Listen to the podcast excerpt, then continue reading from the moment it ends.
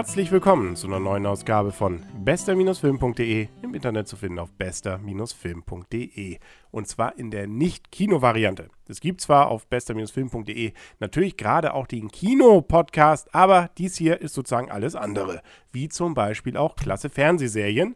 Dazu gehört nämlich The Walking Dead. Um die geht es nämlich heute. Ich sagte, eine Fernsehserie, die inzwischen in zwei Staffeln existiert das, was ich mir bisher jetzt erstmal angeguckt habe, das ist die erste Staffel, was mehr oder weniger eine halbe Staffel nach amerikanischer Zählweise ist. Es gibt nämlich gerade mal sechs Folgen in der ersten Staffel, in der zweiten sind es dann doch deutlich mehr nämlich 13 Folgen, wobei die allererste Folge eine Pilotfolge ist und damit über eine Stunde lang. Gut, das sind die Fakten und die nackten Daten. Könnte ich noch hinzufügen, dass die erste Folge in Amerika 2010 ausgestrahlt wurde, genauer gesagt am 31. Oktober.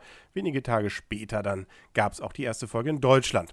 Gut, aber worum geht's und weshalb ist diese Serie was Besonderes? Nämlich deswegen, weil es um Zombies geht. Ja, also das ist vielleicht jetzt noch nicht das ganz Besondere, aber das ist die Story. Wir haben nämlich hier einen Hilfs-Sheriff, der wird angeschossen, kommt ins Krankenhaus und als er erwacht, ist die Welt nicht mehr so, wie sie vorher mal war. Überall liegen nur Leichen rum oder äh, Leichen laufen herum und äh, so schlägt er sich dann erstmal durch die Stadt, trifft noch hier den einen oder anderen Überlebenden und äh, ja, muss versuchen dann, sich weiter durch die Gegend zu schlagen. Insbesondere seine Frau und sein Kind sucht er und äh, dabei ergeben sich noch deutlich weitere Verwicklungen. Er trifft natürlich noch weitere Überlebende und äh, es gibt dann eine ganze Reihe weitere Stories drumherum. Und das ist nämlich eigentlich auch das Spannende.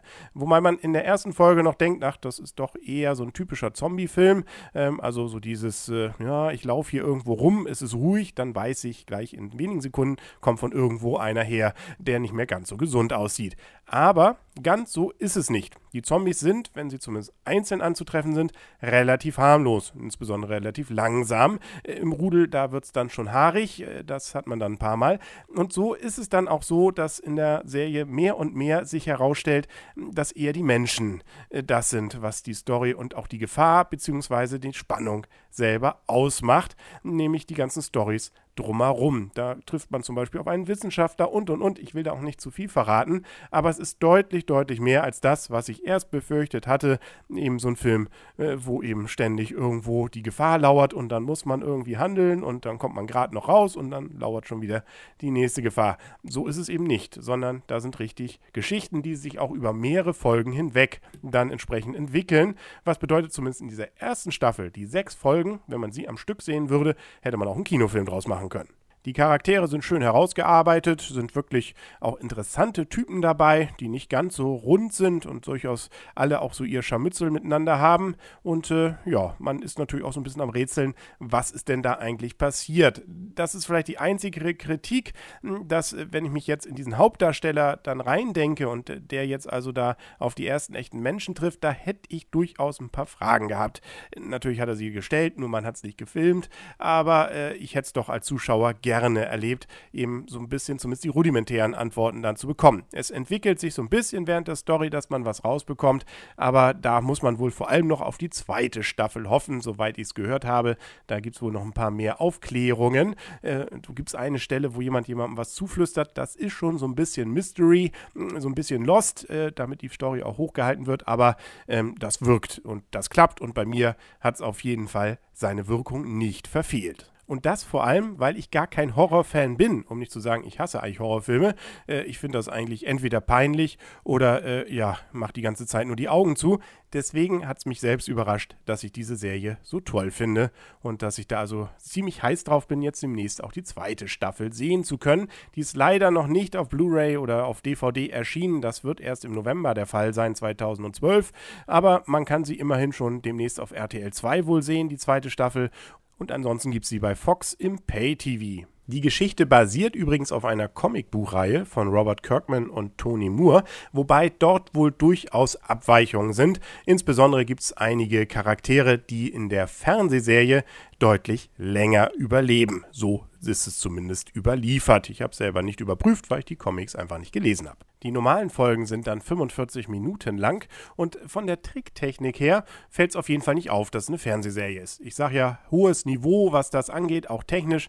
Natürlich hier und da fliegt mal was in die Luft und da merkt man schon, ja, das ist eben alles digital und da sind jetzt auch nicht Millionen drin, die dann da an diesen Show-Effekt reingeflossen sind, aber äh, ansonsten wirkt es wirklich authentisch, dass solche Städte zum Beispiel leer sind äh, oder auch nicht äh, und dass da eben viel irgendwas rumliegt und dass das äh, wahrscheinlich ziemlich stinkt, äh, auch wenn man es nicht riechen kann. So hat die Serie dann auch einiges an Preisen bisher eingeheimst und ich finde selbst die deutsche Übersetzung ziemlich gut gelungen. Ich habe mal in die englische auch reingehört bei meiner Blu-ray und äh, muss jetzt zugeben, dass es da ein bisschen schwieriger war, alles zu verstehen, was leider auch daran lag, dass es auf der Blu-ray keine englischen Untertitel gab und Englisch mit deutschen Untertiteln finde ich immer ein bisschen, ja, da hat man nichts mehr mitkriegt von den Bildern. Aber nun gut, äh, deswegen habe ich die Deutsche dann gesehen und das hat mich, wie gesagt, durchaus jetzt nicht erschrocken, sondern das fand ich gut gemacht. Wobei zumindest die Blu-ray von der ersten Staffel leichte Kürzungen hat.